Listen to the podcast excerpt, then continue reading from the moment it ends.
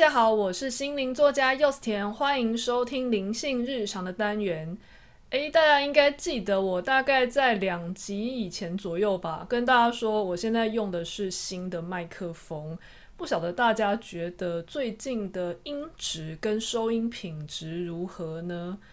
诶，其实我是真的有在在意这件事，因为之前有听众朋友好像有在留言的地方有说，诶。可以改善一下录音的环境噪音吗？还是什么的？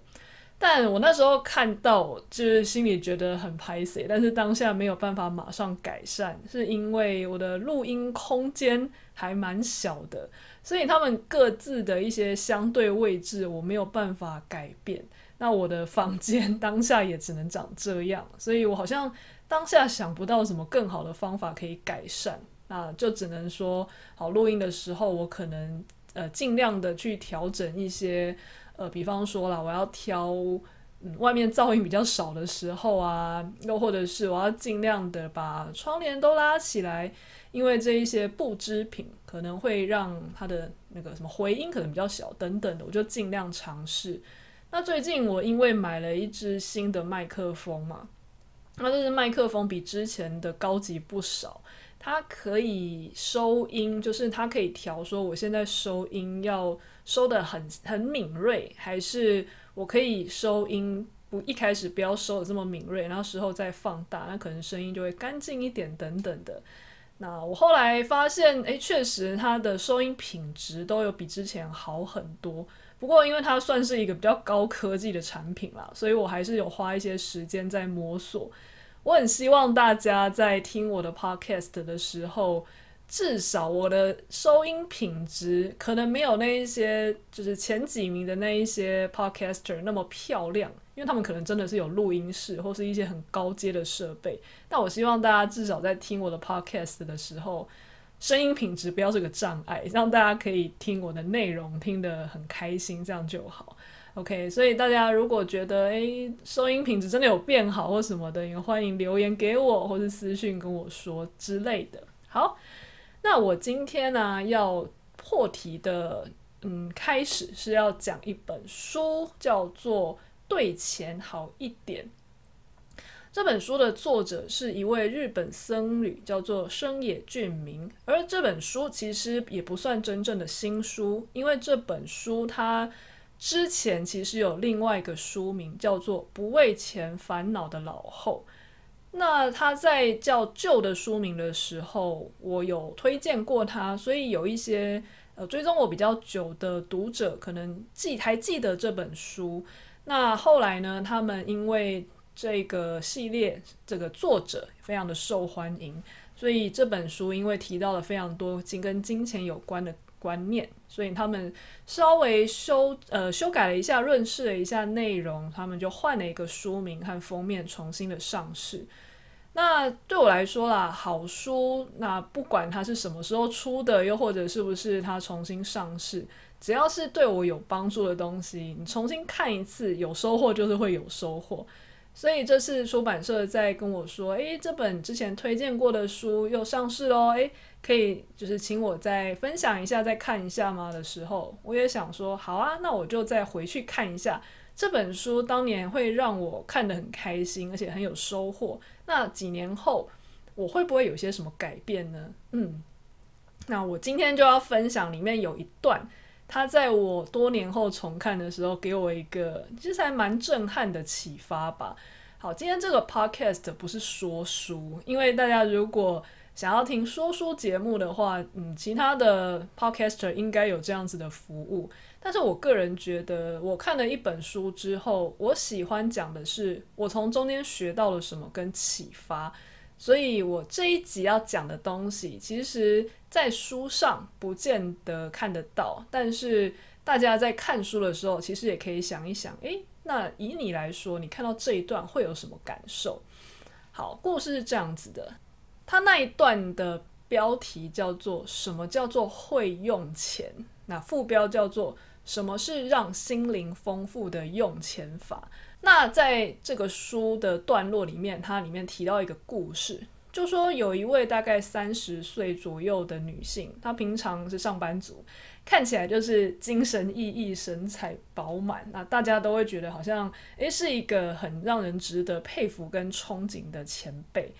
那这一位女性啊，她明明平常收入是不错的，他明明也是花得起钱享乐。可是平常却穿着很朴素啊，他也不去旅行，然后也不太应酬。那其他职场上的人就觉得很奇怪啊，诶，那感觉好像他都没有什么在花钱啊，该不会钱都只是存起来，然后平常就过了这么极简的生活吧？那有些人就鼓起勇气，好奇去问这一位女性说：“诶，前辈，前辈，请问一下，你平常都在什么地方花钱呢？好像看起来你平常也不买名牌啊，也不享乐啊，然后你也没有到处去应酬，那你钱都花在哪里啊？”那这一位女性呢，她就说：“哦，我很喜欢看书，所以只要去书店看到想看的书，不管多少钱，我都会买下来。只要有足够买书的钱，我就觉得满足了。”然后询问他的人听到这段话也恍然大悟，因为他意识到说，哎，其实有时候你把握住真心对你来说最重要的事情，那那个花钱的方式其实才是最好的。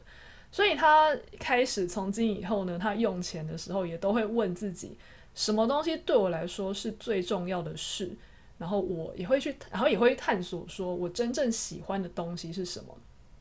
因为他发现自己平常可能会把钱盲目的花在说我要买名牌啊，因为呃同事彼此之间都是背名牌，我不能输啊等等的，又或者是呃单纯就是觉得说啊好无聊好烦啊，出国好了啦，机票刷下去就这样子就轻易的花掉大钱。他每次花到这些钱的时候，当下虽然也会有快感，可是大部分的时候都会觉得很空虚。好，我在看到这一段故事的时候啊，我其实心里就有一个反思。这个作者其实很有意思的是，他每一篇故事都是简简单单、清清爽爽，没有卖弄很复杂的观念。可是你看过去，也可能就只是看过去了。可是如果你看过去之后，你有想一想自己的话，其实你会打捞到很多你没有想过的事情。我在看这篇故事的时候，原本也是这种感觉，就是看过去想说，哦，嗯，这个女生很有想法，然后就过去了。诶，但是我那个时候踩了一个刹车，就问自己说，诶，那那我呢？对我来说，如果要我找到一个最重要的事情去花钱，那对我来说是什么啊？类似的问题，其实我之前有思考过。那我现在还是觉得那个答案是我想要的答案，就是体验世界。我平常也常常在文章啊，或是在我的 podcast 分享说，对我来说，我活在世界上最重要的事情其实就是体验。所以，如果有什么样的选择，又或者是我把钱花在这个地方，它会增加我体验世界的经验值，那我就会勇敢的花下去。所以呢，我确实这一两年来，我也尽可能的就这样活着，没有错。再来啊。我除了尽可能的在金钱投入这件事情上，而我因为也没有被朝九晚五的工作绑死，所以我不但金钱愿意投注在这些事情上，我连时间也有足够的弹性，体呃投注在体验事件这件这件事情上，听起来是不是还挺完美的，对吧？但是人之所以会反思，就是因为。理想好像定得很不错，但是回过头来检讨的时候，却发现好像没有做得很好。诶，那到底是什么原因啊？我就开始再进一步想，我明明就觉得体验世界很重要，我也尽可能的想把金钱跟时间投入，那我也有这样子的机会去尽可能的投注这一些资源进体验。可是为什么你真的要我问自己？我有做得很好吗？我却必须老实说，我觉得我没有做得非常好。那原因是什么呢？哦，重点来了，我回过头来去看看，那我平常到底都把这一些钱或是这一些时间花在什么地方？我发现其实我还蛮常用在盲目的竞争的。对，那个书里面的。女呃询问那位前辈的女主角，她是她也会发现，她把钱花在买名牌啊，或是花钱去旅行，只是为了想要跟别人一样，或是跟别人较劲。我们旁观的人可能会觉得，诶，好像没有必要吧？那可是那只是我们不在她的处境里面。回过头想，其实我也常常因为竞争感，或是我想要跟别人一样，而忘记了自己原本想要什么。比方说呢，呃，以我的同温层好了，我们是部落客啊，是作者嘛，也是讲师等等的。所以当我看到我们同才之间的成功，我就会怎么样去定义自己呢？比方说，你看到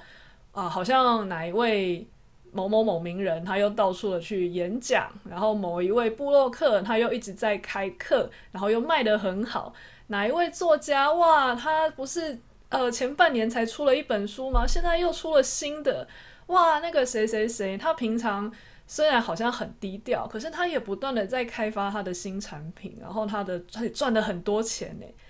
可是我拿这一些别人的成功来竞争的时候，我却忘记一件事情，对他们来说，他们眼中最重要的事情，也许并不是体验世界啊。啊，你一个想要体验世界的人，去跟不是真的想要体验世界的人在竞争，说谁在世俗上比较成功？诶，这样好像也不是很公平，对吧？那对我来说也是，对我来说，我并没有拿足够的资源去跟他们一样投入，然后我却在羡慕他们的成功，这样确实不是一件很合理的比较。那既然我们今天说你要学习，你就要找。立足点跟你一样的人学习嘛。那今天如果回过头来，像我一样想要体验世界的人，我应该要去找谁来学习呢？在这本对钱好一点的书里有提到，禅语就是禅宗的禅，禅佛教的禅语里面有一个字叫做熏习。什么叫熏习呢？熏香的熏，习惯的习，就是他们在说日本啊。自古以来，他们就有换季要收衣服的习惯。春天来的时候，会把冬冬天的衣服收起来。他为了避免衣服被虫蛀嘛，会放一些香气的东西去熏染这一些衣服。那这样冬天的时候呢，拿出那些衣服换穿上去，你就会发现这个衣服上有香气。那衣服本来它没有味道嘛，但是它跟这一些芳香的东西放在一起，就变成有香气的衣服了。所以所谓的熏习就是。你原本没有一些好的习惯、好的习气，那你去靠近有这样子的好的习气的人，让你向往的人，那你久而久之，你也会耳濡目染啊，你也会开始慢慢变成这样子的人。所以我也在思考说，如果我今天想要过着把资源放在体验世界的生活，我身边有这样子的人，是让我可以去。学习或是可以让我去熏习的吗？我发现没有一个百分之百让我非常向往的人，可能每一个人都有属于自己的独特性，可是刚好都不是我要的。举例来说好了，像刚刚提到有那一群很努力的人嘛，他们。就把呃很大的时间跟精力跟金钱都发发挥在他们的事业上，去增长自己的成功上。但是虽然我很向往他们最后的成就，但是他们的忙碌还有那一些压力，我其实并没有非常的向往。但是如果我去找另外一群在我心中他们很会生活的人。他们有可能自己真的把自己的生活过得很悠哉，也很尽力的去做各种的体验，没有错。但是他们呃很多的时候却刚好会有另外一个问题，就是他们因为花太多的精力在享受人生，所以比较疏于照顾自己的事业，甚至呃可能别人跟他说：“诶，你在这个地方可以再多做一点什么啊，再投入一些什么啊。”他们可能会。回答说：“哦，反正我也不靠这个吃饭的，所以原本那样子就好了。那可能会疏忽一些原本可以改进的地方，但是我没有说这样子有绝对的对或错。可是以我对我的工作，我是非常热爱的，所以我也没有想要做到这么的简单。然后我还是希望可以再更加的精致一点。好，所以我后来仔细想想，或许我要找的是一个新的平衡吧。”工作跟生活其实都是体验，并不是说工作就不能体验世界，然后在休闲的时候就是玩乐才叫体验世界。那我喜欢我的工作，我愿意投入一部分的时间、金钱跟精力去把它做好。但是另外一方面，我也希望我能够体验这个世界的多才多姿，所以我也不可能把绝大部分的精力放在工作上。那也许对我来说，所谓属于我的平衡，会是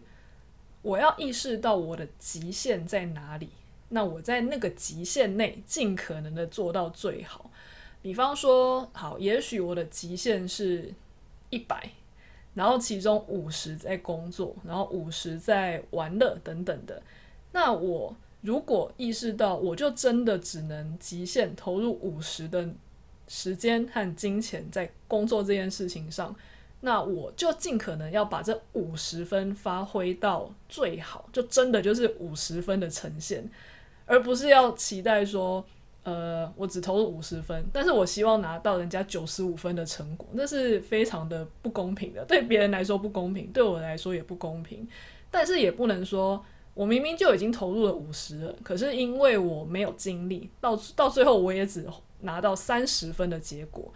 那这五十分好好的使用，用得淋漓尽致，把每一每一分每一秒投入的时间跟精力都使用到最大值。那就会是属于我自己的最佳状态，也是最好的体验。那相对的，另外五十分用在享受的方面，比方说我很喜欢去旅行啊，很想要去看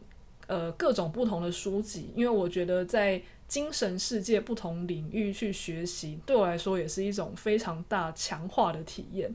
那我花另外五十分的时间去学那些东西。我就要确保我没有把这五十分的时间、精力或是金钱用在嗯，我其实没有很喜欢的事情上。如果我今天看到一本没有很喜欢的书，那我就不要因为舍不得，然后就硬是逼自己看完，然后没有什么吸收到。不用，既然要把那五十分极大化，我就要那五十分的体验一直都属于极大值。那对我来说，也许。抓到这个平衡，那最后其实就会是一个最好的状态。那在取得这样的平衡下，也许我在看到世俗上那一些很成功的人，我就能够坦然地告诉自己说：“哦，我没有办法做到那样子的成功，是因为我还有另外一块的人生想要享受。那我也只能在五十分的投入下做到这样，我问心无愧。”而不是看到别人很成功，我就心里直接就默默的吐槽一句说没关系啊，反正我也不想靠这个吃饭，就不想把这样子消极的方式当做是理由。好，那对我来说，这是一个新的看见，也是一个新的视角，让我可以去重新整合自己所有的资源，然后去看看。我能够尽可能的利用这一些资源走到哪里，这会是我人生下一步的挑战。那如果这样子的人生方向对你来说，你也是觉得诶好像不错诶，你也想要去试试看的话，我以后也会尽力的去示范这样的人生给大家看，让大家可以参考。那如果你发现你的人生最重要的事情可能跟我不一样，那也没关系，找到你真心喜欢的事，然后把它当成是重心。尽可能的去排除那一些让你分心的事情，那你的人生一样也可以非常精彩哦。OK，好，那这里就先到这边。如果有任何想要跟我分享的，欢迎留言或是私讯给我的粉丝团柚子甜剥心事。那这本书也推荐给大家，深野俊明的《对钱好一点》。OK，谢谢大家，我们下次再见喽，拜拜。